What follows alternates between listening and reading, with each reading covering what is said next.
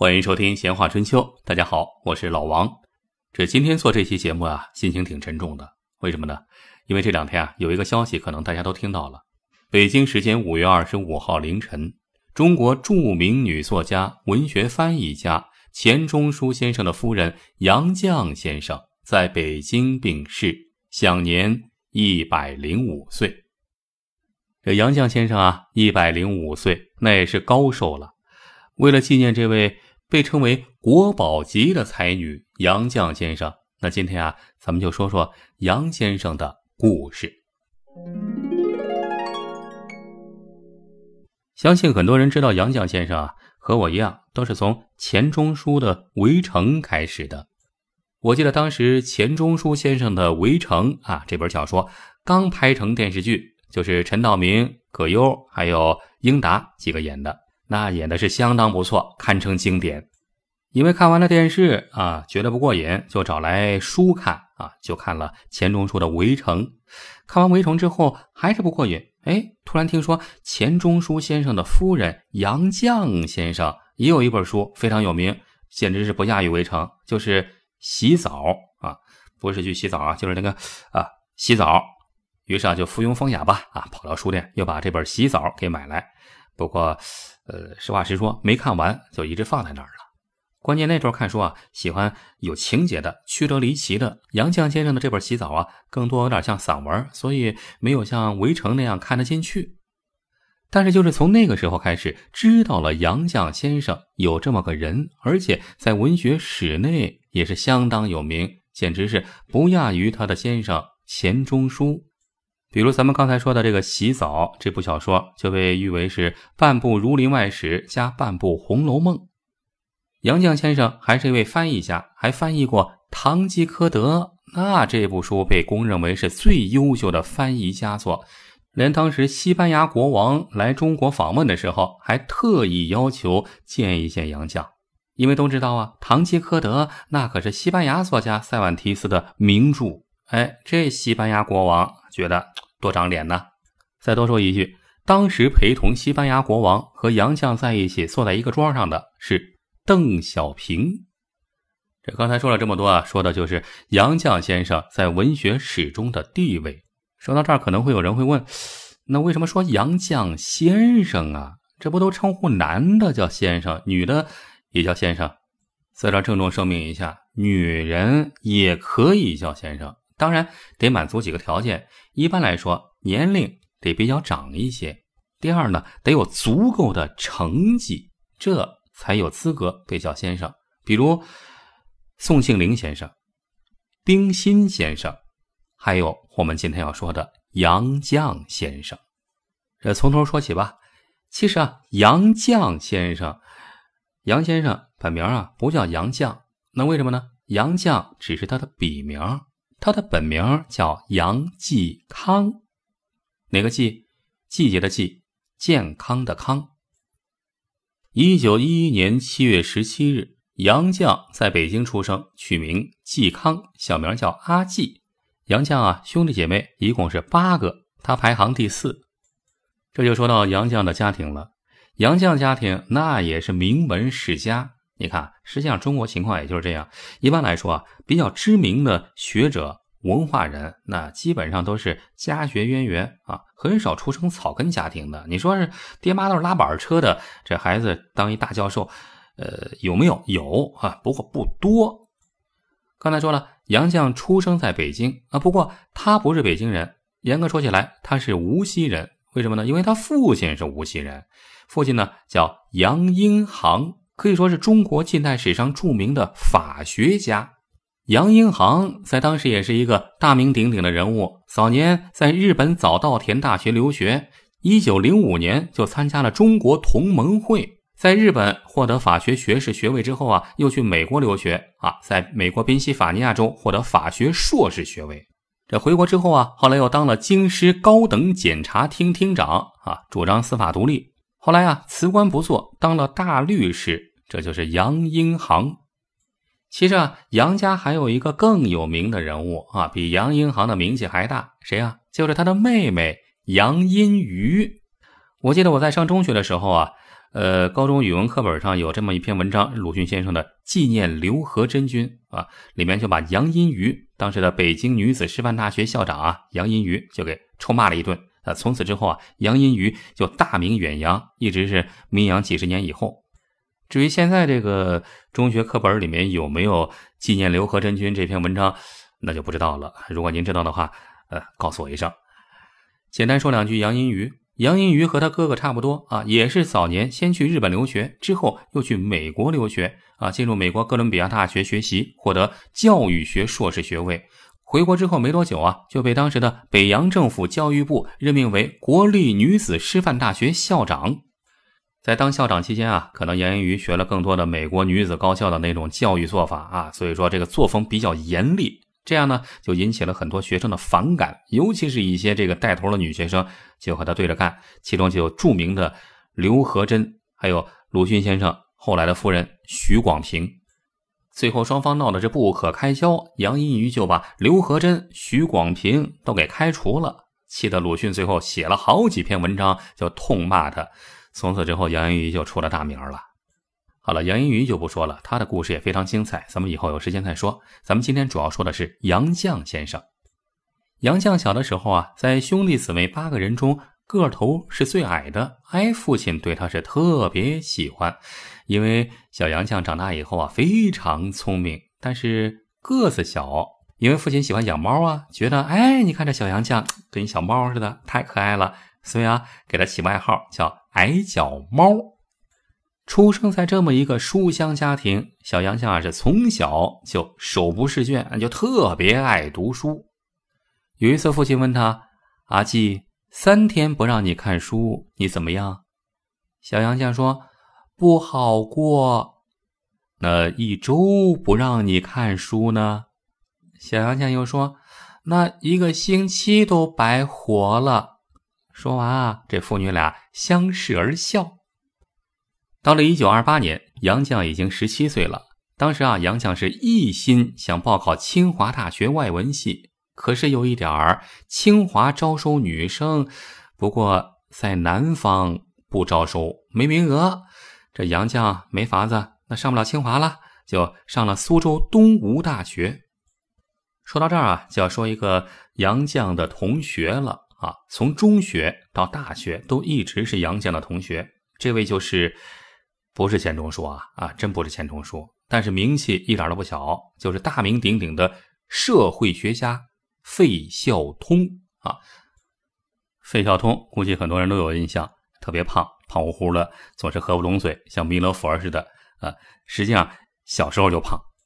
这费孝通和杨绛打小也不能说是青梅竹马吧，就看你对青梅竹马这个词儿怎么理解啊。他俩是中学同学，大学也是同学。那这位可能会问了，杨绛中学那不是女子中学吗？女中啊，啊是费孝通他老人家上的就是女子中学。那为什么呢？因为那种年龄小，脾气比较老实，所以说这个如果让他上别的学校啊，呃，父母担心他受欺负，所以说干脆，哎，你上女子中学吧，哎，正好和女子中学的校长认识，所以说就让费孝通上了女中啊，女子中学。这一群女生应该不会欺负他了吧？哎，在这儿就认识了杨绛。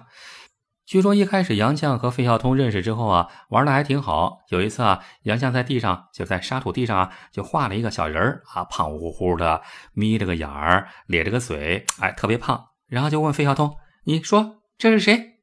这是谁？”然后呢，费孝通张着嘴啊啊，一句话也说不出来。那也许那个时候啊，费孝通对杨绛就开始有点感觉了。所以说，一直到很后来，有人就采访费孝通的时候说啊，然后费孝通当时就说：“我的初恋情人是杨绛。”呃，不过杨绛从来没有承认过。杨绛，嗯，就说我的初恋情人不是费孝通。哎，一个有心，一个无意，这也没办法。你看，就像金庸先生的《天龙八部》里面是吧？段誉遇到了王语嫣，那是爱的要命。王语嫣呢，从头到尾对他没什么感觉，要不最后俩人掉到井里，那也很难到一块儿。那既然说到了费孝通，那就多说两句。那费孝通一直是把杨绛作为自己的单相思的初恋对象，啊，也就是单相思吧。话说杨绛在东吴大学上了几年之后啊，一九三二年初，这东吴大学因故停课啊，因什么故啊？闹学潮啊，就停课了。这时候啊，杨绛二十一岁了，这学眼看着上不下去了，那怎么办呢？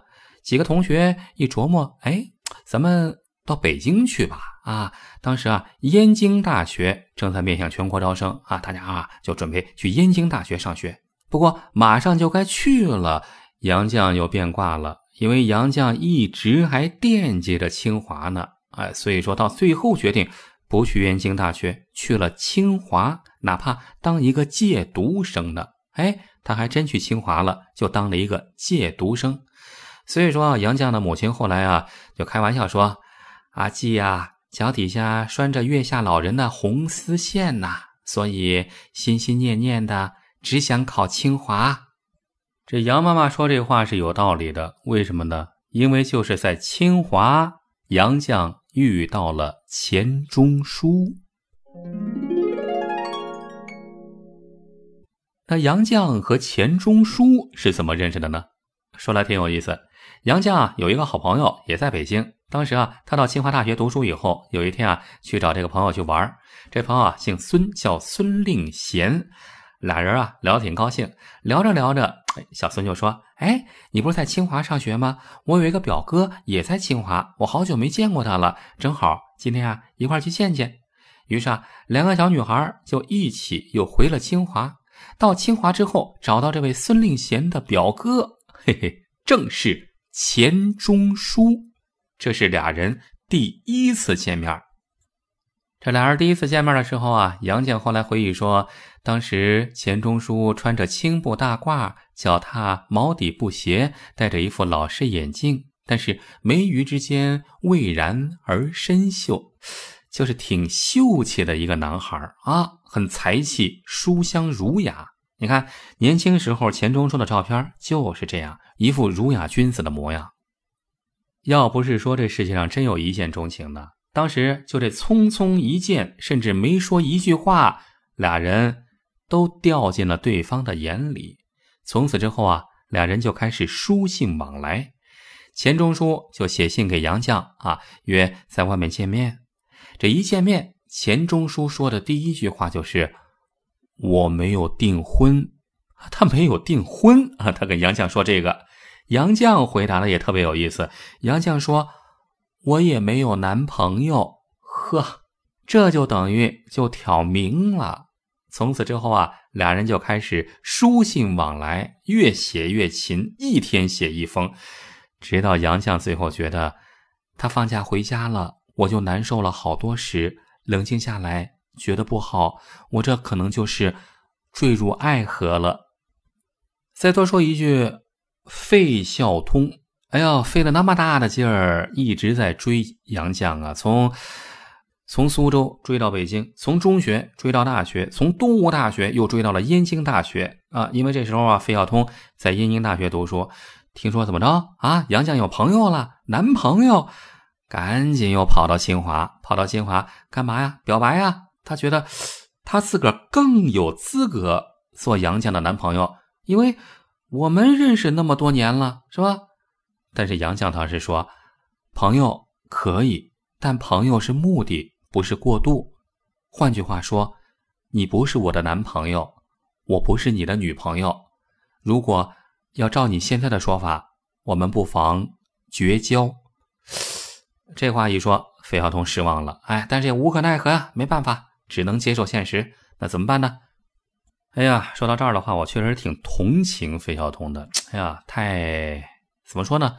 运气差了点儿是吧？好吧，抛开这个痴心男子费孝通啊，先不说，继续说杨绛和钱钟书。哎，这俩幸福的人那是每天你来我往，你写一封信，哎，我回一封信，你写一封，我再回一封，恨不得一天一封。这过了一段时间没多久啊，钱钟书就回老家了。这回家期间啊，杨绛还是坚持每天给他写信。这一写信不是寄到家里去了吗？嗨，好玩的事就发生了。怎么回事啊？钱钟书的父亲，这钱老爷子是吧？这也是有点这个封建家长的做派啊？怎么着？给个儿子的信，二话不说掂过来，呲撕开，抽出来啊，好像是情书啊！这才觉得自己好像看到了不该看的东西。不过，啊，既然看了就看了嘛，把握一下嘛，啊，给儿子把握一下。哎，结果越看越喜欢，越看觉得这孩子不错，于是就把钱钟书叫来。这信是谁写的啊？你给我说。钱钟书啊，也老实一五一十，是是是，一女孩子姓杨，杨绛，他们家也是咱们这一片的，嗯，应该算是同乡。他父亲是谁谁谁？哎，这一说，这老爷子还认识，因为钱钟书的父亲和杨绛的父亲都是无锡人，都被誉为无锡才子，那都是书香门第世家。据说小时候啊，还特别有意思，杨绛他家人还领着来过钱钟书家，不过那时候啊，没见到钱钟书，但但是这也算是有缘分，是不是？再说钱老爷子大模大样的看了杨绛写给钱钟书的情书，呃，这个不以为什么啊，反以为荣，是吧？啊，还在那点评呢。你看这封信写得好啊，杨绛这个女孩子在信里写的多好啊！你看这话啊，因为在信里面啊，杨绛对钱钟书写了这么一段话，说。现在无二人快乐无用，需两家父亲兄弟皆大欢喜。无两人之快乐，乃其始终不受障碍。啊，这意思就是说啊，这个很简单啊。现在我们俩高兴啊，呃，没用，必须得我们两家的家里人都支持我们，同意我们，祝福我们，都高兴，那我们才能够拥有幸福啊。就是看了这段话，这钱老爷子一边看一边拍桌子，好啊。好啊，这才是聪明人说的话。这女孩子不错，就这么定了。这说起来挺好玩的。本来啊，杨绛和钱钟书人家俩是自己啊，等于说是这个自由恋爱先认识的，是吧？但是在定亲上却完完全全的按照传统来的，父母之命，媒妁之言。怎么办的呢？是钱老爷子领着钱钟书亲自去拜访杨绛家啊，见到了杨绛的父亲，正式求亲，然后再请出男女双方都认识的朋友作为媒人。哎，你看，反正都在一个地方嘛，无锡都有朋友。哎，正好你认识你们家，也认识我们家，正好就当了媒人。接下来就在苏州一个著名的饭店里面摆酒啊，设宴款待双方家的至亲好友。就这样，俩人正式订婚了。这订婚的时间啊，是一九三三年。订完婚之后啊，俩人并没有马上结婚啊，因为还要再继续上学啊。两年之后，就是一九三五年，钱钟书和杨绛在无锡正式举行婚礼。婚礼上啊，当然是来了很多宾客，宾客迎门呐。话说有一位女士穿着白布衣裙啊，脚上穿着一双白色皮鞋。这在当时无锡人看来，那是很不吉利的象征啊啊！所以顿时啊，惹得众人侧目啊，就纷纷指指点点。话说这位女子非是旁人，正是呃杨绛的姑姑，前面说的北京女子师范大学的校长杨荫瑜啊。不过这个时候啊，已经被从校长的位置上给撤下来了啊，正在家里待着。杨绛后来还专门写了一篇文章来回忆这场婚礼，说啊。婚礼这天的黄道吉日是一年中最热的日子，新人、伴娘、提花篮的女孩子、提纱的男孩子，一个个都像被警察刚拿货的扒手。新郎钱钟书穿着黑色礼服，白领圈给汗水浸得又黄又软。此情此景啊，后来被钱钟书搬到了小说《围城》里，只是新郎新娘换成了《围城》里面的人物。曹元朗和苏文纨，苏文纨不用说了，这一心很喜欢主人公方鸿渐啊，只是这个没能成功嘛。曹元朗那可是书里一个很有名的、很喜欢人的一个人物啊，新派诗人。我到现在还记得他做的那句诗，是吧？那个写的歌颂月亮的诗，呃，有两句是这么说的。圆满肥白的孕妇肚子颤巍巍贴在天上，这守活寡的桃妇几时新老公？你看看人家的措辞用语多么的生动形象啊！好了，咱们不再说这个诗人的事儿了，咱们继续说杨绛和钱钟书啊。结婚的时候啊，钱钟书已经考上了第三届英国庚子赔款资助的公费留学，而杨绛呢，这个时候还正在清华大学研究院外文系读书，还没毕业呢。为了能和钱钟书结婚出国，他没等到毕业，就和老师商量用论文代替大考，提前一个月赶回老家无锡啊办婚事去了。所以啊，后来有学者在清华新生名单和毕业名单上查找他的名字，都没找到。结婚后不久，钱钟书和杨绛就一起去了英国牛津大学。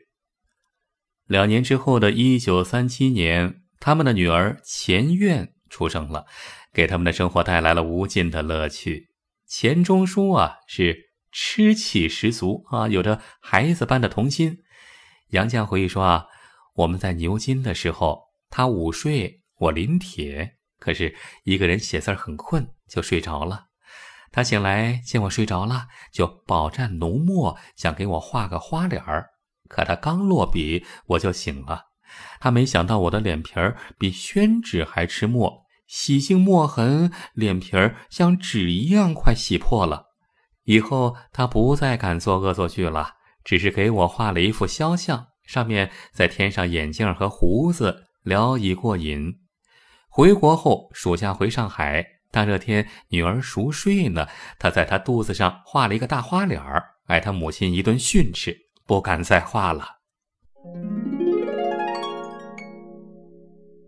刚才说啊，钱钟书去英国剑桥大学留学，杨绛毫不犹豫的中断了他的清华学业，陪着钱钟书远赴英国。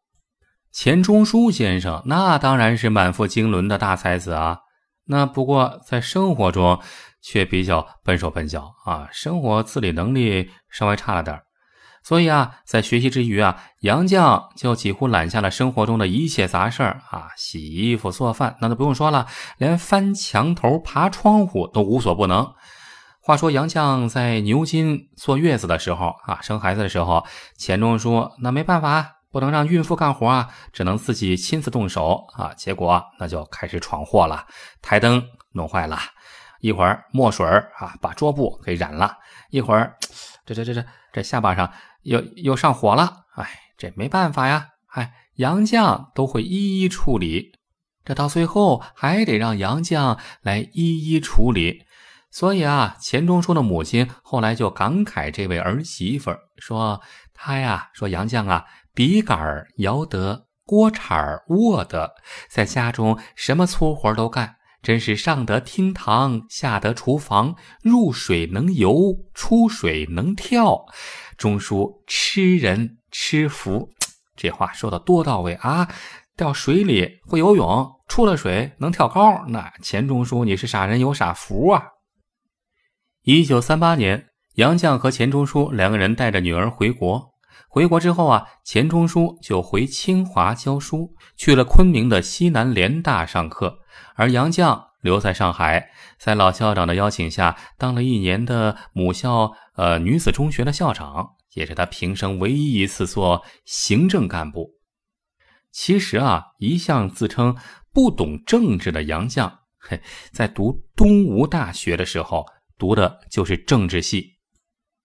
在这段时间啊，不能不说的一件事就是，钱钟书先生写了他第一部，也是唯一的一部长篇小说《围城》。《围城》是一九四四年动笔，一九四六年写完的，一九四七年正式出版。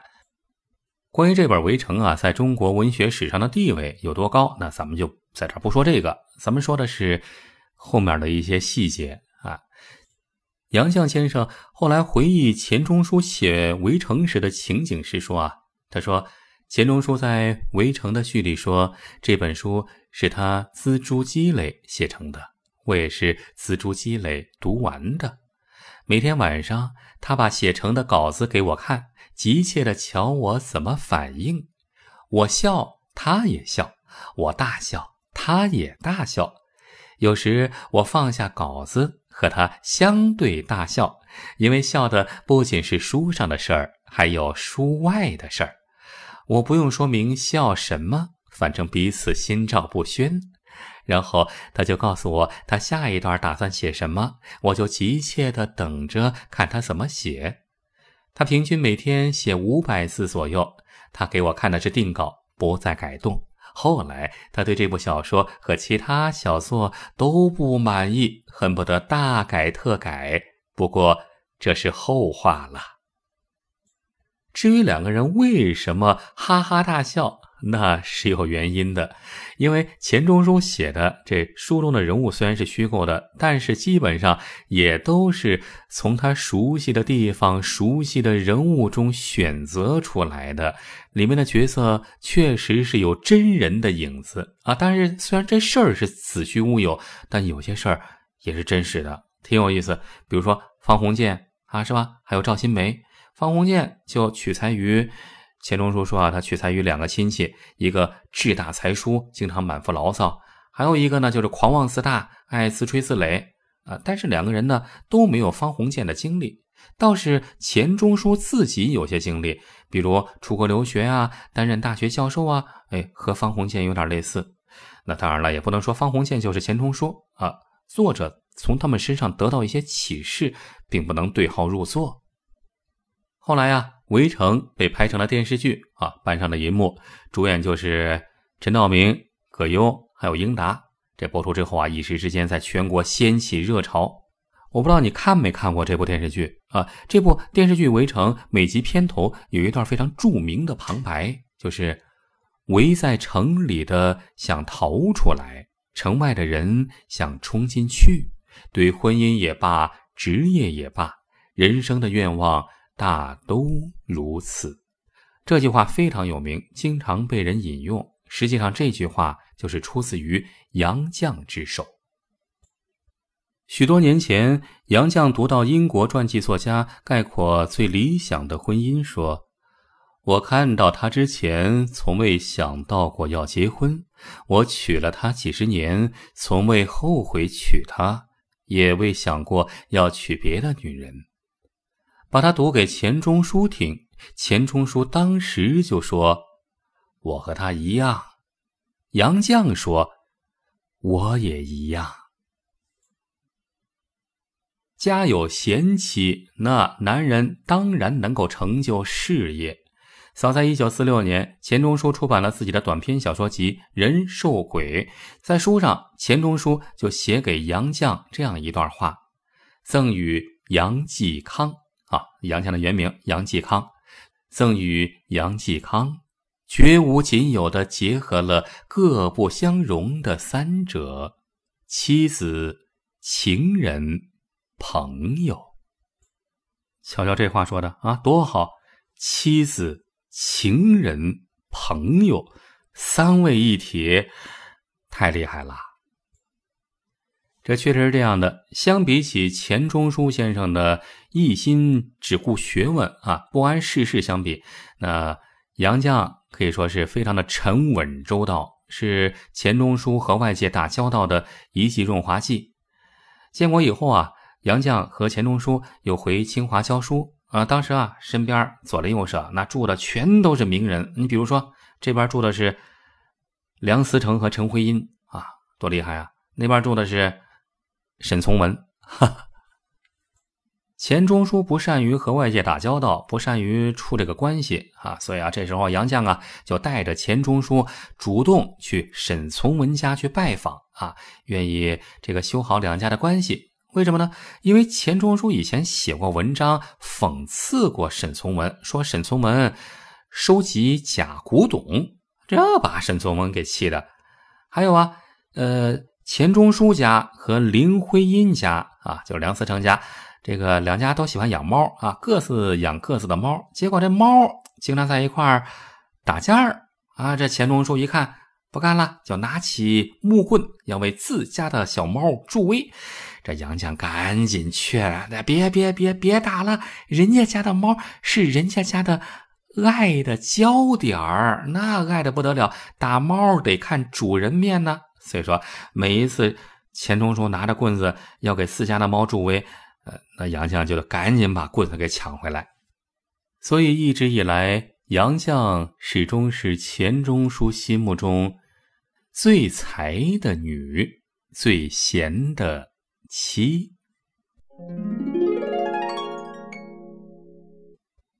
一九四九年以后，钱钟书和杨绛重新回到了清华大学校园教书。从一九五零年开始，当时的中央领导啊，就邀请钱钟书担任毛泽东选集英译委员会主任委员，因为钱钟书的文学功底和英文功底特别好，钱钟书就答应了，并且为此耗费了大量心血。而这个时候，杨绛在清华大学外文系教书，每天陪伴他的都是那只可爱的小花猫，叫花花。杨绛的教书工作并不繁重，业余时间啊，他就开始从事文学翻译。到了一九六六年，文革开始了，钱钟书夫妇俩也在劫难逃。果然啊，没过多久，钱钟书和杨绛都被。所谓的革命群众给揪出来了，这一揪出来就不得了了，就成了牛鬼蛇神，那就挨整啊，被整得苦不堪言。杨绛啊，还被人给剃了个阴阳头啊。什么叫阴阳头？可能很多人都不知道，就是你脑门上啊，一半有头发，一半没头发。有头发的这一半就没有头皮屑了，没有头就是跟那没什么关系。这被剃个阴阳头怎么办呢？杨绛就连夜做了个假发套。第二天照常出门买菜，这革命群众啊，给他分配的任务是洗厕所啊。结果杨绛先生啊，就把这女厕所给擦的是焕然一新，居然一点异味都没有。哎呀，第二天进来的女同志都大吃一惊，这是哪儿啊？走错地方了。杨绛后来回忆说啊，他当时啊，把这个便池都给擦得一尘不染，闲了就坐在上面拿出书看。倒也没人打扰，是啊，也没人再冲到厕所继续造他的反呢。这形势是越来越严峻了。这杨绛刚被揪出来没几天，钱钟书也被揪出来了。他被揪出来，哎，还贴他大字报呢。这大字报一贴，杨绛不干了，这不胡扯吗？这上面说的很多事儿，杨绛呢就在大字报下面的一角贴了一张小字报啊，澄清事实。这下子革命群众不干了，炸了窝了！呵，怎么着？身为牛鬼蛇神，居然还敢啊，还敢申辩？马上就被揪到大会上批斗示众。当时啊，一块被批斗的好多名人呢，啊，比如说这个宗璞啊、李建吾啊，呃，都是在中学课本里面见到过的。这所有的人都低着头，只有杨绛一个人还在那据理力争呢。啊，这造反派问他。你你说你为什么要替资产阶级反动权威方案？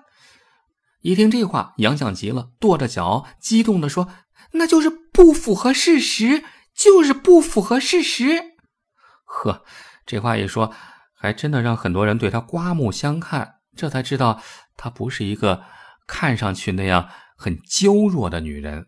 这女人够坚强啊！这俩人都被打成牛鬼蛇神了。那时候啊，钱钟书在文学所，杨绛啊在外文所，呃，命运相同。那每天上班，他俩都各自挂着各自精心制作的牌子，自己用毛笔工整的写上“资产阶级学术权威”啊，写上这几个大字儿，那罪名啊，然后穿上绳子，各自挂在胸前，相互鉴赏，相互。鉴赏看看写的怎么样？在被批斗的那段日子里，他俩也是一同上下班，互相照顾。走的时候肩并肩，手挽手，被人誉为是模范夫妻。在这场灾难中，两个人那是挺过来了。要知道，在当时，像他们这种身份的人，那死的、自杀的，那不知道有多少。但是两个人真的挺过来了。三年之后，到了一九六九年，他们俩被下放到干校，安排杨绛去种菜。这时候啊，杨绛已经年近六十了。钱钟书啊，这时候有一个活干什么活呢？是担任干校通信员每天负责去邮电所取信啊，去送信、收发信。哎，每天他去送信的时候，就会特意走到菜园的旁边，与杨绛菜园相会。据当时和他们同在一所干校的校友啊，也算是校友吧。那干校也是校啊，校友啊。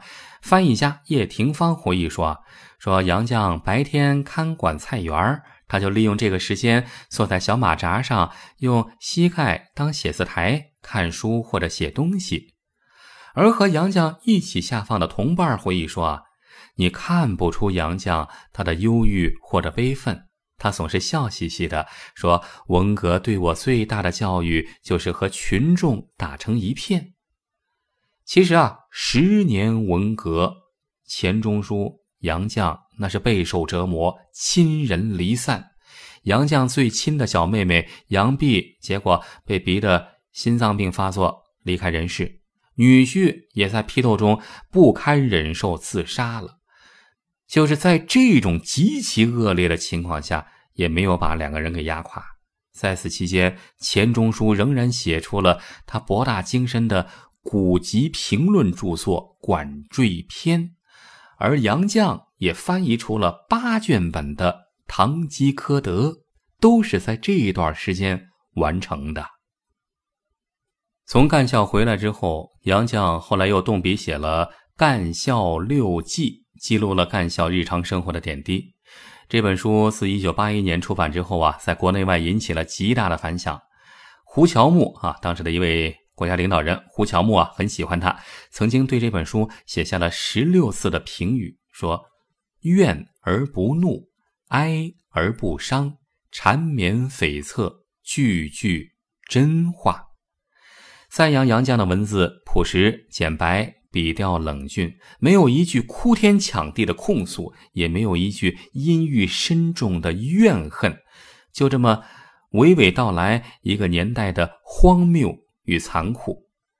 还是女儿一语道破呀，说妈妈的散文像清茶，一道道加水还是芳香沁人；爸爸的散文像咖啡加洋酒，浓烈刺激，喝完就完了。从一九五八年的时候啊，杨绛就开始自学西班牙语，打算从原文翻译《堂吉诃德》。后来啊，这翻译稿历经文革被没收，甚至被丢到废纸堆里，最后九死一生，终于逃过劫难。一九七八年四月啊，文革已经结束了，两年之后了，杨绛翻译的《堂吉诃德》终于正式出版。两个月之后，西班牙国王和王后访问中国。他应邀参加国宴，因为咱们都知道，《堂吉诃德》是西班牙作家塞万提斯的最著名的作品。那西班牙这部作品在全世界那是最有名气的，所以西班牙人那是引以为豪、引以为傲。当时啊，迎接西班牙国王的是邓小平。邓小平知道了这件事儿，见到杨绛啊，就很惊讶，就问：“《堂吉诃德》是什么时候翻译的？”这话说起来就一言难尽了。那从一九五八年就已经开始了，到现在一九七八年了，整整二十年的时间，这中间的曲折离奇，那哪是一两句话能说清楚的？当时啊，杨绛也忙着和西班牙呃王室握手，那无暇细谈，只好答非所问说：“呃，是今年出版的。”一九八六年十月，西班牙国王还专门发给了七十五岁的杨绛一枚“智慧国王阿方索十世十字勋章”，以表彰杨绛的杰出贡献。一九八零年，杨绛又写了他平生的第一部，也是唯一一部长篇小说《洗澡》。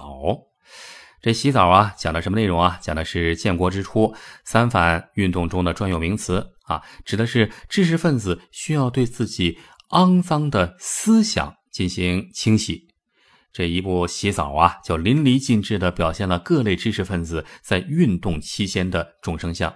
这部十八万字的小说被称之为是半部《红楼梦》加上半部《儒林外史》。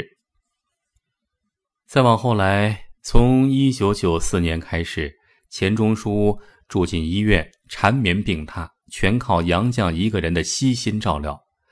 然而啊，福无双至，祸不单行啊！这不久之后，女儿钱院也病重住院了，和钱钟书相隔大半个北京城。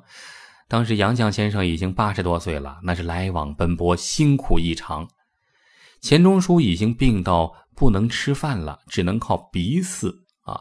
这医院提供的这个东西不适合吃，杨绛就亲自来做，做各种鲫鱼蔬菜泥，炖各种汤。这鸡胸脯肉要剔的一根筋都没有，鱼肉啊一根小刺儿都不能有。杨绛先生说啊，钟书病中，我只求比他多活一年。照顾人男不如女。我尽力保养自己，力求夫在先，妻在后。错了次序就糟糕了。瞧瞧人家说的这话，可惜啊，打击还是接踵而至。一九九七年，女儿钱院去世了。又过了一年，钱钟书也告别人世。看到钱钟书临终时，一只眼没有闭上，杨绛伏在他的耳边说：“你放心，有我呢。”这句话真的令人肃然起敬。杨绛后来说：“钟书逃走了，我也想逃走，但是能逃到哪儿去呢？我压根儿不能逃。”得留在人世间打扫现场，尽我应尽的责任。这个时候，杨绛已经年近九十高龄了。年近九十高龄的杨绛开始翻译柏拉图的书。二零零三年，杨绛写的散文《我们仨》出版问世。这本书写的是钱钟书、女儿和他的生活。写尽了她对丈夫和女儿最深切绵长的怀念，感动了无数中国人。时隔四年之后，九十六岁的高龄又意想不到的又推出了一本散文集《走到人生边上》。这本书探讨人生的价值和灵魂的去向，被评论家称赞是九十六岁的文字竟具有出生婴儿的纯真。和美丽。再讲一个故事，还记得费孝通吗？钱钟书过世之后啊，费孝通曾经上门看望杨绛。据说杨绛送他下楼的时候，说了一句话：“说楼这么高，今后你就知难而退吧。”这句话好像有点语带双关呢。也许啊，杨绛是费孝通心里永远的梦想，即便是年到耄耋，也是此情不渝。可是，费孝通和杨绛，也只是从友谊开始到友谊结束。这其实说起来也挺有意思。费孝通成家之后啊，和钱钟书、杨绛夫妇也一直保持着友谊。一九七九年的时候，一批中国社会科学家访问美国，费孝通和钱钟书不仅一同前行，而且啊还住在同一个房间。据说这时候啊，费孝通还主动给钱钟书送邮票啊，送邮票干嘛？让他写信寄给家里，寄给杨绛。但是费孝通不知道的是，钱钟书有一个习惯，就是离开杨绛之后，会每天写下那一天的详细日记，回头见到杨绛当面上交。所以后来啊，钱钟书和杨绛谈起费孝通的好心时，就借用了《围城》里赵新梅和方鸿渐说的一句话：“我们都是同情人。” 什么叫同情人？就是。哎，都喜欢同一个人，那我们就是同情人。呃，再多说一句，在文化大革命中啊，好几次运动啊，费孝通被迫做检查。呃，做检查的时候，费孝通说过这样的话：“他说啊，我向上爬，呃，是因为女朋友看不起我。呵，这女朋友是谁呢？是吧？这费孝通没有点名。不过说到这儿。”我想很多人都已经猜到了，大概应该就是杨绛。这似乎也证明了一点呢：很多名人之所以取得成就、成为名人，被暗恋的人拒绝的经历，那就是他们日后发愤图强的原动力之一。你觉得呢？好了，说着说着，就说到了杨绛先生的最后岁月了。杨绛先生在他一百岁的时候，还曾经有过这样的文字，我觉得非常非常好，在最后介绍给大家听。我今年一百岁，已经走到了人生的边缘。我无法确知自己还能走多远。寿命是不由自主的，但我很清楚，我快回家了。我得洗净这一百年沾染的污秽回家。我没有登泰山而小天下之感，只在自己的小天地里过平静的生活。细想至此，我心静如水。我该平和的迎接每一天。准备回家，在这物欲横流的人世间，人生一世实在是够苦。你存心做一个与世无争的老实人吧，人家就利用你欺侮你；你稍有才德品貌，人家就嫉妒你排挤你。你大度退让，人家就侵犯你、损害你。你要不与人争，就得与世无求，同时还要维持实力，准备斗争。你要和别人和平共处，就先得和他们周旋，还得随时准备吃亏。少年贪玩，青年迷恋爱情。壮年积极于成名成家，暮年自安于自欺欺人。人寿几何？顽铁能炼成的精金能有多少？但不同程度的锻炼，必有不同程度的成绩；不同程度的纵欲放肆，必积下不同程度的顽劣。上苍不会让所有幸福集中到某个人身上，得到爱情未必拥有金钱，拥有金钱未必得到快乐，得到快乐未必拥有健康，拥有健康未必一切都会如愿以偿。保持知足常乐的心态，才是淬炼心智、净化心灵的最佳途径。一切快乐的享受都属于精神。这种快乐把忍受变为享受，是精神对于物质的胜利，这，便是人生哲学。一个人经过不同程度的锻炼，就获得不同程度的修养，不同程度的效益。好比香料，捣得愈碎，磨得愈细，香得愈浓烈。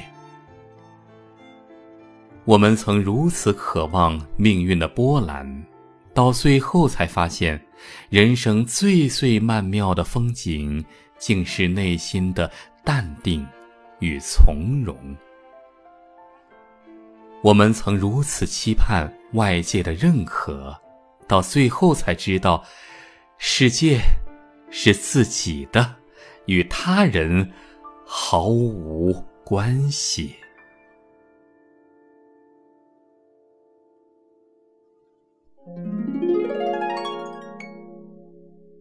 这位与民国同岁的世纪老人，历经这么多的沧桑磨难和生离死别，还活得如此坦然平静，而且一直拥有一颗年轻的心。无论是中年的忧患坎坷，甚至晚年的丧女丧偶，杨绛先生始终优雅而尊严地活着。如今，杨绛先生还是离开了，他到了另一个世界。不过，那里有等待他的先生和女儿，他们仨终于得以团聚。最后，我想说，杨绛先生一路走好，人生没有永远，但会有永远的传说。